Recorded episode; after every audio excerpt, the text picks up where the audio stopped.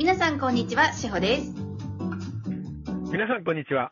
かじってみる矢野ちんです。このラジオは平和でいきたい皆様に愛からの情報をお届けする番組です。今日もよろしくお願いいたします。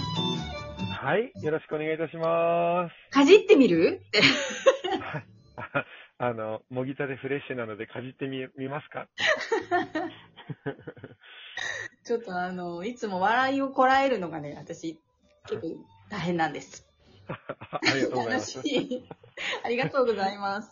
シンプルなのがたまにはいいかなと思うのもあるんで。いいですね。こうシンプルで、笑、笑わせれるってすごいですね。あありがとうございます。ありがとうございます。はは。い。えっ、と、どうですか、最近。私はもう花粉で毎日泣いてるんですけど、はい同じくあの、花粉で、はい。あの、鼻ぐずぐず、目はかゆくてっていう感じであるんですけど、はい。あまあ、あの、浄化だと受け入れて、はい。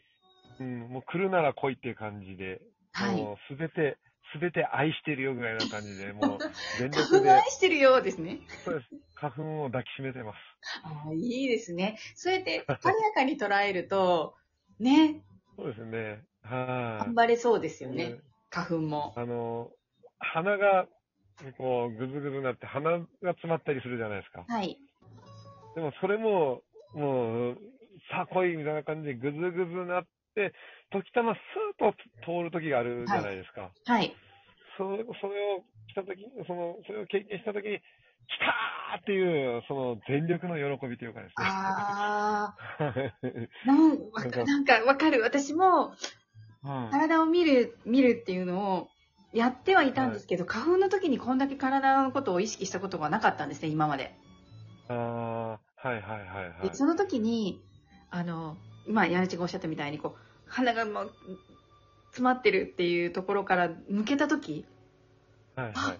鼻呼吸がこんなに大事だと思わなかったっていうのを思いました。いや、幸せってなると思うんです幸せよ。鼻呼吸幸せってなりました。で、な、なりつつも、また、なあの、ほんの何分かでまたぐずぐずになり始めたり。なります。はい。なります。だからもうなんか、はい。はいまだ、お、おは、鼻水が鼻の中とかをきれいにしてくれてると思ってですね。そうですね。戦って、そう、あの、異物が入ってきてるわけじゃないですか、花粉という。そうですね。血の洗いはその異物を出すために体は頑張ってくれてるんだなって思うと、そうですね。ありがとまあうですよね。なんか、昔はもうな、なかったらしいですよね。花粉症とかですね。みたいですね。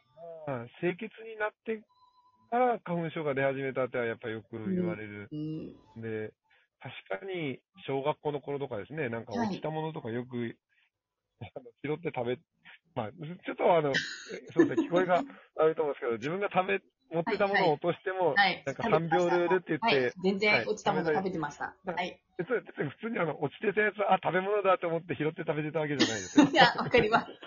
はいそうやって、そういう生活とかをやっぱこう、日常的にやったり、手洗わずに遊んだりとか、いろいろやってたそうんですで、ね。あの、こんなに手洗わなかったですもん。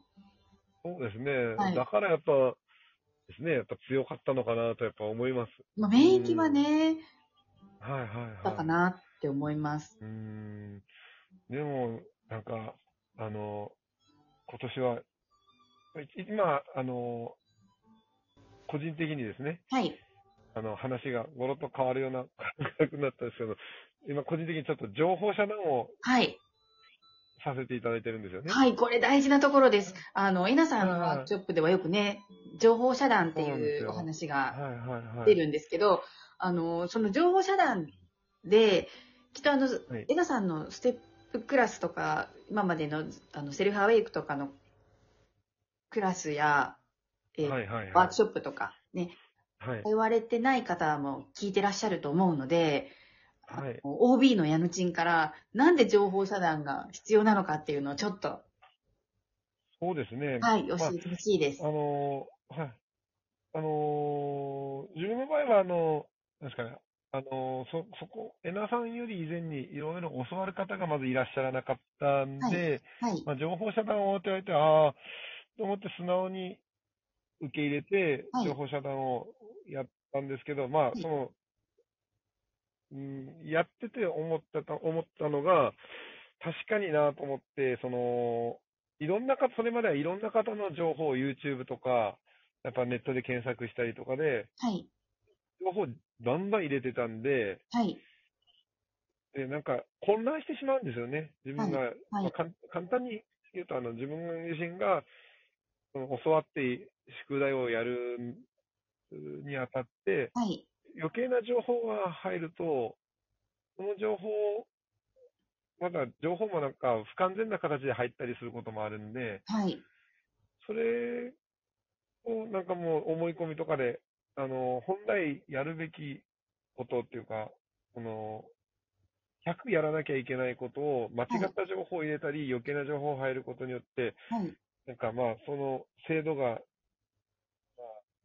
まあ、70とか60とか、すごい落ちたりする時もあるんですよね。はい。はい。で、なおかつ、そのどうしても、洗脳みたいな形で流されがちな方もいらっしゃると思うんで、はい。やっぱあの方が、例えば、某、有名なリスピリチュアルリーダーの方が、はい。こう言われてあったっていうのって、どうしても優先順位を上に置いてしまうんで、はい。なんか、本来、その、宿題を出されることも、まあ、通われた方、された方は分かられると思うんですけど、100決めなきゃいけないんですよね、やる上で。はい。この100決めることが、100決めれてなくなる可能性が出てくるんですよね。やっぱ情報を入れすぎると。ですんで、まあ、本当に、この宿題の完成度が落ちるというか、自分自身の進みが、またそこで、あの、混乱してしまうっていうことがあるっていうのと、あとは情報詰め込みすぎて、パンパンになって、はい。ですね、あら新しくエナさんから情報をですね、インプットしなきゃいけないのに、他の情報がいっぱい入りすぎてて、はい。もう許容量を超えてしまうっていうかですね、キャパを超えるっていうこともありえますんで、まあ、そのおそエナさんから教わることに集中するっていうか、そのはい目覚め、目覚め覚醒とか、まあ目覚めされてる方はもうそれに集中するために情報を遮断するのが必要かなとは、自分の中で思ってやってました。なるほど。そうですよね。この、た、情報がありすぎて、余計に、はいこの人がこう言ってる。せ結うん局、正解か不正解かをやっちゃう。そうなんですね。ジャッジが入るんですよね。はい。うん。あまあ、こうこういう話しようかと思ったのが、はい。まあ、花粉がひどいですよとかいう情報って全く情報遮断してるんで、見てないんですよね。はい。でも、体で、あ、今日は花粉ひどいなって感じてるんですよ。はい。それも情報遮断してるんで、自分の体をアンテナにして、はい。周りの情報を得てるっていう状況なんですよね。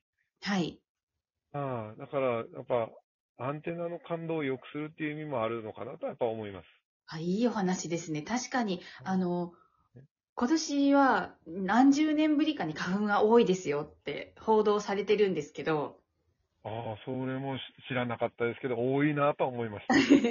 だけど、それは、あくまでニュースであって、はいはい。今年軽いなって思ってる人も中にはいるかもしれない。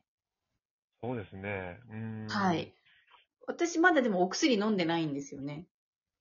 もう、であの、ここ2、3年お薬も飲まずに自力で頑張ってるんですけど、はいはいはい。それもなんか、私もそこら辺の情報も遮断しているんで、同じく。はいはいはいはい。なん、なんか、ひどいよ、ひどいよ、ひどいよっていうのを聞かされると、余計にひどくなっちゃうような。そうですね。それで、洗脳みたいな形で、なんかはいひどいんだっていう、はい。もう固定観念がそこで生まれてしまうからですね。そう、そうそしたらお薬飲まないとやってられない、生活がままならないになっちゃうので、いわゆる、あの、プラシーボ効果みたいなですね。うん。本当はそんなないけど、ひどいって思い込んでしまうみたいなですね。はい。うん、状態になってしまうとは思いますね。ね、うん。こそうですよ。それも一つの情報遮断、そうなんです。自分で整えていくっていう方法だとじゃないのかなって思いますよね。ですんで、まあ、正直ですね、エナさんからいろいろ教わりつつも、はい。今ちょですね、あの、エナさんのサロンや、その、メールいただく分のも、ちょはい。一旦遮断はい。するって決めてるんで、一旦はい。スパッとこの、もう誰からの栄養とかいうのを決めてるわけじゃなく、すべてを一回遮断しようという形で、はい。もう、うあの、LINE を受信しても見ないみたいなんですね。素晴らしい。うんもう確かに自分のエネルギーで生きるの大事だよって、えなさん、うあのん、そうなんですよね。お最後の方とか、多分今のはいアドバンスクラスの方でも、ちらっとこうお話が出るんですよね。ああ、うんそうですね。もうね、やっぱりなヤンチは上級者の方なので。あありがとうございます。もう何よりやっぱりこう、卒業してですね、一番よく心がけてるのは自分軸そうですね、自分を軸です一番、ね。はい、気がけてありますんで、軸がぶれないようにだけはやって、もしぶれたとしても、そまあ、それで、ぶれちゃったで攻めるわけじゃなく、はい。まあ、こんな時もあるさで、片付けてまはい。す。はい。ありがとうございます。そうですよね。はい自。分軸がやっぱり、そこで人からの情報でブレちゃうっていうのが一番良くないので、そうですね。うんん整える意味でも、そうやって少しずつでいいので、こう、ポンポンとこう情報遮断していくっていうのは、ままた一つのいいやり方なのかもしれないですよね。はい、ありがとうございます。はい。ありがとうございます。ということで、今日はヤナチをゲストにして、えーお招きしてお届けさせていただきました。今日もありがとうございます。はい、ありがとうございます。素敵な一日を。